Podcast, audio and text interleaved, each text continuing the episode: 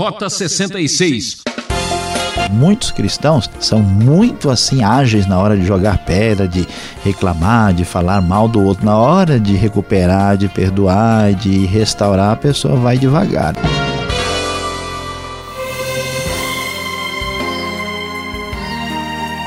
Ouvinte Transmundial, vamos viajar com Rota 66, a Via da Vibração. Uma nova série vai vingar. É a vez da segunda carta do apóstolo Paulo aos Coríntios, verificando os capítulos iniciais 1 e 2. O versátil e valente professor Luiz Saião vem com o tema Preparado para o dia V, vale valorizar a verdade, vendo a virtude sem vaidade para vencer a vida. Venha viver vigorosamente com vontade varonil, vasculhando o vasto vernáculo da Bíblia. Veja esse vaticínio sem vacilar. É, meu prezado ouvinte, você talvez já ouviu falar do dia A e até do dia D na história e hoje o assunto é o dia V. Sim, o dia da visita de Paulo aos Coríntios. Iniciando esta carta muito interessante, lemos que Paulo, apóstolo de Cristo Jesus pela vontade de Deus e o irmão Timóteo, a igreja de Deus que está em Corinto com todos os santos de toda a Acaia. A vocês graça e paz da parte de Deus nosso Pai e do Senhor Jesus Cristo. Pois é, prezado ouvinte, segunda a Coríntios. O que que esta carta está fazendo aqui? Depois de tudo que vimos na primeira carta aos Coríntios. Na verdade, a história é um pouco mais uh, complexa e mais ampla. Há autores que sugerem até que houve quatro cartas enviadas aos coríntios e que apenas duas eram inspiradas e elas estão registradas nas escrituras. Vamos nos lembrar em 1 Coríntios capítulo 16, verso 8, Paulo está escrevendo a primeira carta na cidade de Éfeso. Depois, logo em seguida, ele viaja e vai para a região da Macedônia e depois desce para. Macedônia, a parte mais ao norte, na Grécia, Acaia mais ao sul, onde ficava a própria cidade de Corinto. E tudo indica que algo como seis meses, no máximo um ano depois, Paulo escreve esta carta com a finalidade de dar continuidade às suas orientações. Você certamente se lembra bem quantos problemas sérios e complicados estavam relacionados na primeira carta aos Coríntios. E agora, o que será que aconteceu? Vamos ver o dia V, vamos ver o que acontece, qual foi a reação dos coríntios, como é que Paulo está estruturando agora suas palavras depois de tanta exortação, de tanto encaminhamento e como é que os coríntios reagiram e qual é o prosseguimento do texto sagrado. Paulo louva a Deus ao Senhor Jesus Cristo pela sua consolação, ele que nos consola nas nossas tribulações, com a consolação que recebemos de Deus, diz o verso 5 na sequência, pois assim como os sofrimentos de Cristo transbordam sobre nós, também por meio de Cristo transborda a nossa consolação. Se somos atribulados, é para consolação e salvação de vocês. Se somos consolados, é para consolação de vocês, a qual lhes dá paciência para suportarem os mesmos sofrimentos que nós estamos padecendo. E a nossa esperança em relação a vocês está firme, porque sabemos que, da mesma forma como vocês participam dos nossos sofrimentos, participam também da nossa consolação, como acontece conosco e acontecia mais intensamente na igreja primitiva. Sofrimento, tribulação, dificuldades. Paulo está num contexto ligado à terceira viagem missionária e então ele estabelece essa relação de proximidade com os coríntios, enfatizando as lutas e também o consolo que vem do Deus bondoso manifesto na pessoa de Cristo Jesus. E Paulo então vai ser bem objetivo e claro, irmãos, não queremos que vocês desconheçam as tribulações que sofremos na província da Ásia, as quais foram muito além da nossa capacidade de suportar ao ponto de perdermos a esperança da própria vida.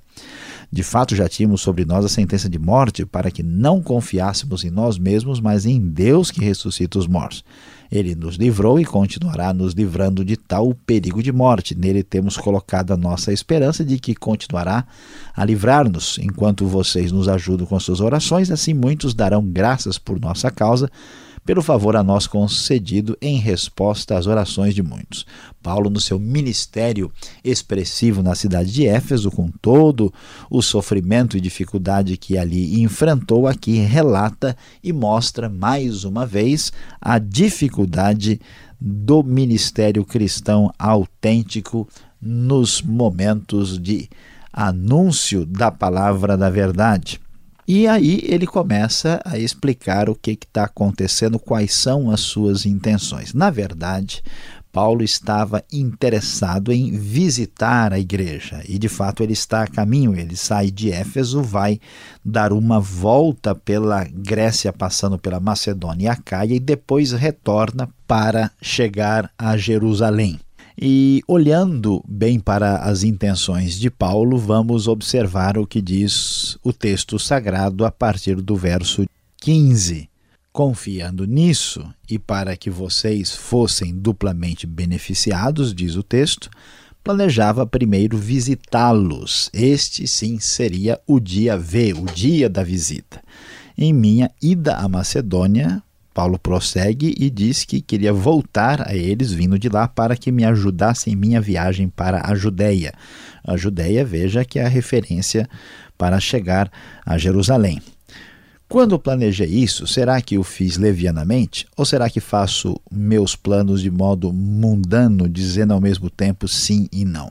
Como a coisa tinha ficado meio estranha e esquisita, a, a ideia que Paulo tinha de visitar os coríntios poderia ser mal entendida. Quer dizer, ele diz que vem, mas não vem.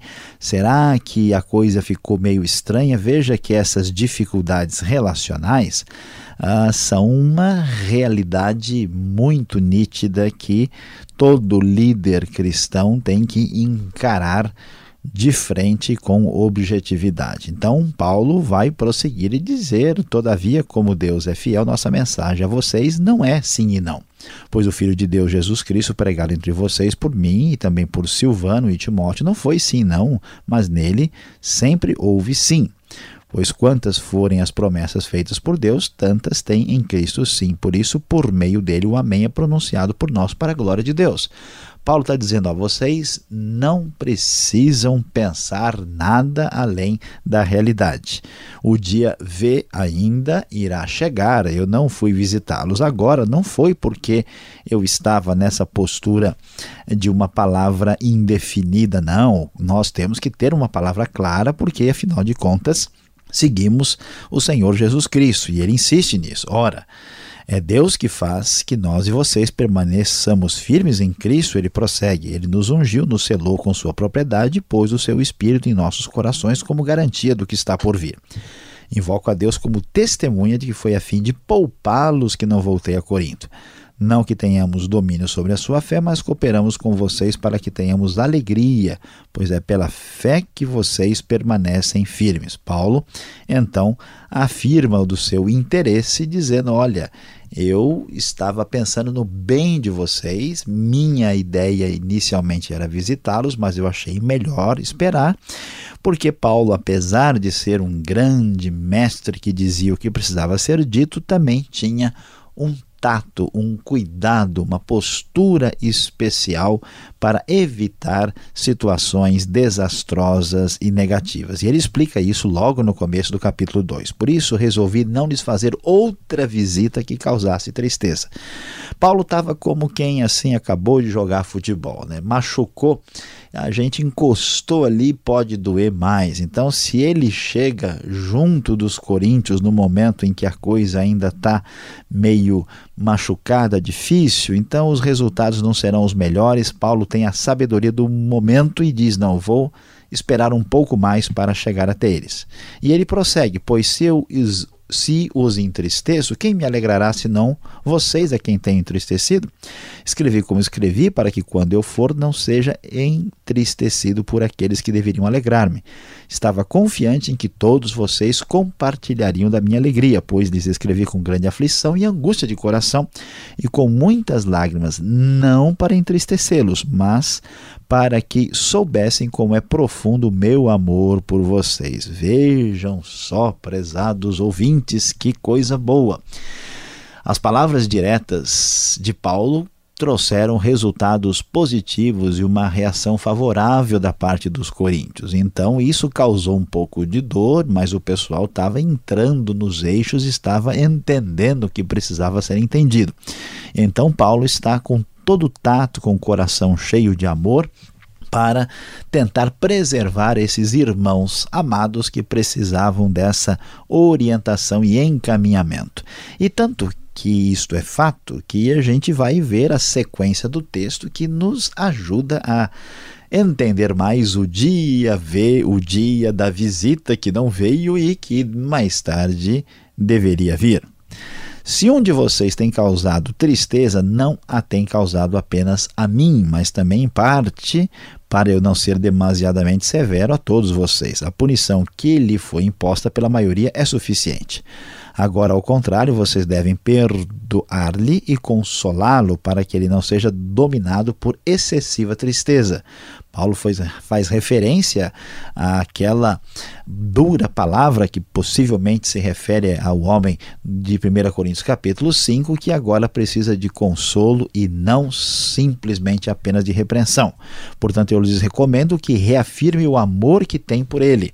Eu lhes escrevi com o propósito de saber se vocês seriam aprovados, isso é, se seriam obedientes em tudo. Se vocês perdoam a alguém, eu também perdoo, e aquilo que perdoei, se é que havia alguma coisa para perdoar, perdoei na presença de Cristo por amor a vocês, a fim de que Satanás não tivesse vantagem sobre nós, pois não ignoramos as suas intenções. Então, Paulo vai fazer o desfecho desse capítulo 2 quando discute este momento de reaproximação vitoriosa com a igreja de Corinto. Ele diz: Quando cheguei a Troade para pregar o evangelho de Cristo, e quando ele está atravessando para a Macedônia, norte da Grécia, bem entendido aqui, e vi que o Senhor me havia aberto uma porta, ainda assim não tive sossego em meu espírito, porque não encontrei ali meu irmão Tito. Por isso, despedi-me deles e fui para a Macedônia mas graças a Deus que sempre nos conduz vitoriosamente em Cristo, e por nosso intermédio exala em todo lugar a fragrância do seu conhecimento, porque para Deus somos o aroma de Cristo entre os que estão sendo salvos e os que estão perecendo.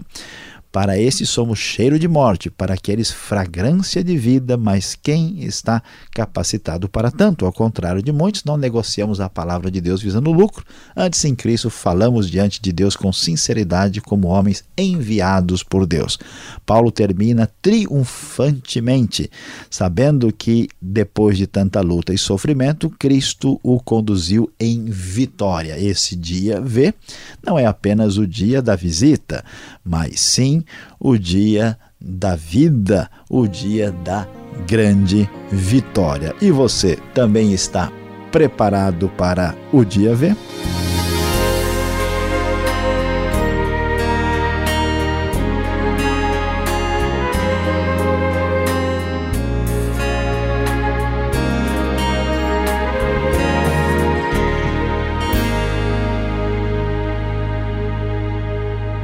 Ouvinte, você está no Rota 66. Esta é a série Cartas, iniciando o estudo na segunda epístola de Paulo aos Coríntios, hoje capítulos 1 e 2. Tema: Preparados para o dia V. O Rota 66 tem produção e apresentação de Luiz Saião e Alberto Veríssimo. Na locução, Beltrão, seu amigão. E o nosso endereço: Caixa Postal 18.113, CEP 04626-970 São Paulo, capital.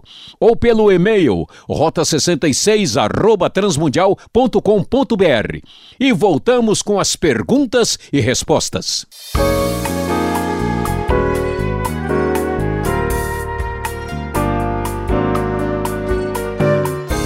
E vamos em frente agora com as perguntas, uma nova série, uma nova etapa aqui no nosso desafio. Segunda carta de Paulo aos Coríntios, capítulos 1 e 2. Professor Luiz Saião, quantas cartas foram escritas para os coríntios? Será que nós temos esta informação? Pastor Alberto, olha só que coisa interessante.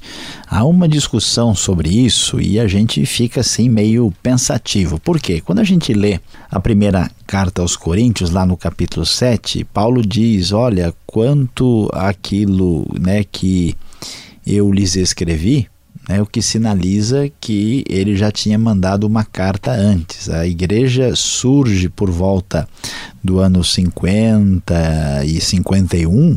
Depois Paulo vai embora né, para Éfeso, para Jerusalém. Aí ele vai na terceira viagem missionária e está em Éfeso, de acordo com 1 Coríntios 16, 8, e ele manda a, a, a primeira carta aos Coríntios, mas a, a clara ideia é que ele mandou uma carta um pouco antes. Então, seguramente, até o ano 55, quando Paulo está em Éfeso, ele mandou duas cartas. A primeira carta não é uma carta uh, inspirada, é uma carta de comunicação pessoal, e esta segunda carta de Paulo, que é a primeira de Coríntios, né, é essa que nós temos na nossa Bíblia. Depois é que a gente vai descobrir assim, né, aqui no próprio capítulo 2, fala que ele escreveu alguma coisa e aí os estudiosos ficam na dúvida, porque pode ser que além dessa segunda carta aos Coríntios que estamos estudando, ainda uma carta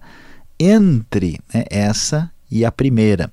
Se isso for verdade, então nós teríamos quatro cartas ou pelo menos três. E ainda, pastor Alberto, quem acha que a própria expressão que ele fala de uma carta mais dura aí seria uma referência aí à, à parte de 2 Coríntios que deveria ser dividida em duas cartas. Nós não sabemos, mas com certeza pelo menos três cartas foram escritas e das quais duas são inspiradas e servem para o nosso ensino, estando aí na própria Bíblia Sagrada. Mas é fácil de entender. A primeira já é a segunda e a segunda não é a segunda, é a terceira, né? Mais ou menos isso. Agora, professor Luiz Saião, o verso 8 chama atenção. Paulo, um grande apóstolo, apóstolo de Cristo, ele perdeu a esperança da vida? Pois é, pastor Alberto, vamos entender o que acontece aqui, né? Paulo gasta grande parte do seu ministério na cidade de de Éfeso. Né? E lá ele passa três anos, e quem puder olhar lá em Atos 19, ver toda a confusão que aconteceu no seu encontro ali com Demétrio, né, que trouxe problemas difíceis para Paulo, quando ele fala que ele perdeu a esperança, algumas versões sugerem desesperou da vida. Não é que Paulo tivesse querendo pular do prédio, né, de, querendo tirar a vida, querendo acabar com tudo. Quer dizer que ele achou que ia morrer. Então não significa que Paulo assim, né, chegou a pensar que era assim uh, um momento em que Deus o tinha abandonado. Agora, por outro lado, contra o que muita gente imagina, que se você é um bom cristão, que serve a Deus, você vai ser uh, livrado de todos os problemas e complicações, isso não é verdade. Paulo, de fato, achou que naquela ocasião ele talvez viesse a perder a vida, morrer fisicamente. Então, devemos estar preparados para tais circunstâncias sem né, entender que Deus nos abandona por causa disso. Agora, Paulo ele recebe críticas da igreja, os coríntios parecem reclamar da indecisão de Paulo, não é isso? Isso tem a ver com suas visitas à igreja lá em Corinto? É, então, parece que há uma reclamação razoável aí mesmo, quando ele está respondendo né, sobre o, o, sim, o não, e ele diz: Não, olha, eu não, não, não, não é bem isso, vocês estão entendendo a coisa de maneira equivocada. Nós não temos todas as informações, Pastor Alberto, mas ah, os estudiosos eles raciocinam e tentam juntar todos os detalhes, e eles dizem o seguinte que é muito possível, até porque é mais lógico, que Paulo tivesse pensado em fazer uma viagem saindo de Éfeso, que ficava ali, fica né, ao sul da, da Ásia Menor, na Turquia, de lá ele iria direto para Corinto, para depois subir ao norte, ali na Grécia, na Macedônia, né?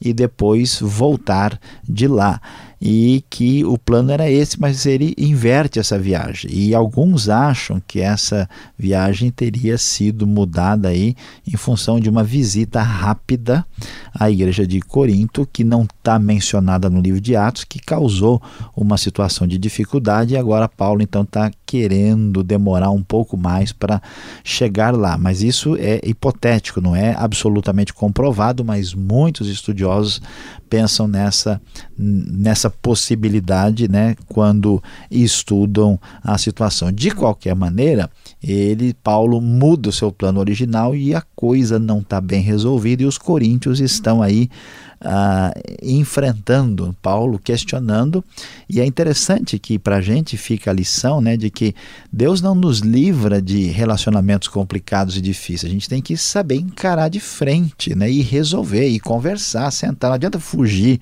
e fazer de conta que não é bem assim, porque é, é, é um, um grande crescimento pessoal, espiritual, social, saber sentar né, de frente aí à mesa e resolver a coisa do jeito que ela precisa ser resolvida. Agora, nós mencionamos agora há pouco aí sobre as cartas. Ah, que carta de tristeza, severa, sei lá, é essa mencionada no verso 3 do capítulo 2 aqui da segunda carta de Paulo aos Coríntios, professor? É verdade, ele fala que escreveu como escreveu, né?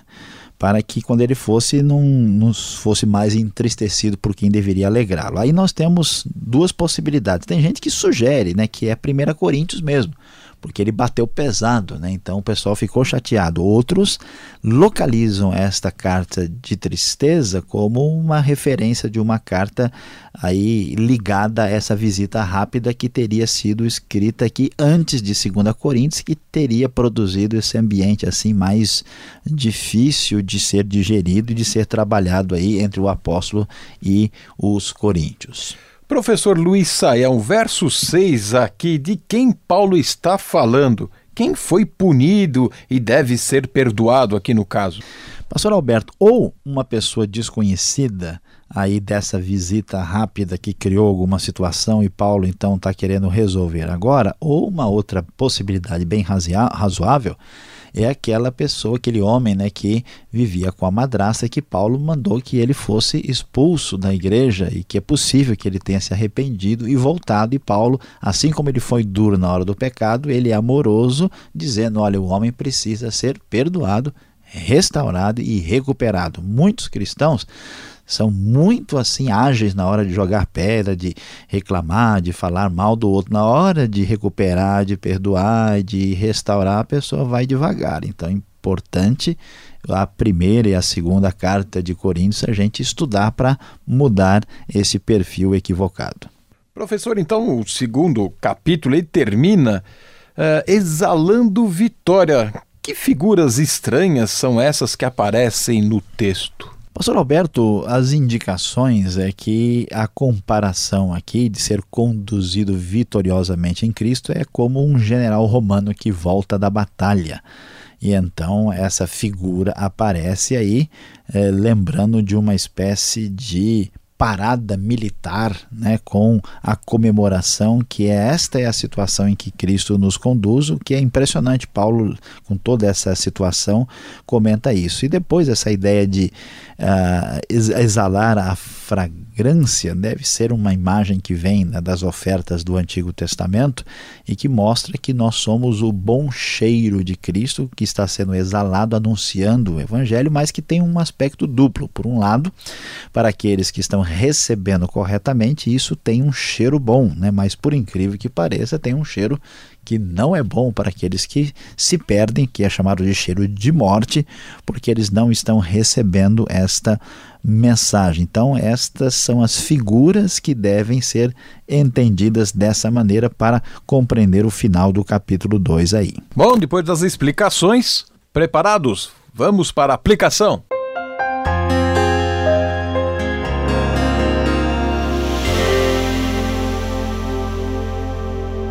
No Rota 66 de hoje, você acompanhou 2 Coríntios capítulos 1 e 2. É, você está sabendo, o nosso tema foi Preparados para o Dia V. Vimos aí a visita do apóstolo Paulo aos Coríntios e tudo que estava envolvido com o relacionamento de ensino, repreensão e consolo àqueles irmãos do passado. Pois é, vamos ver vividamente a, o valor dos versículos para a nossa vida. Pois é, meu prezado ouvinte, aqui nós vamos descobrir como é que Paulo, ao mesmo tempo em que é duro, direto, objetivo, repreende, sabe também falar com bastante afeto e uma postura consoladora e pastoral. A grande lição para a nossa vida é que quem age com sinceridade sabe ser amoroso e sabe repreender com a verdade.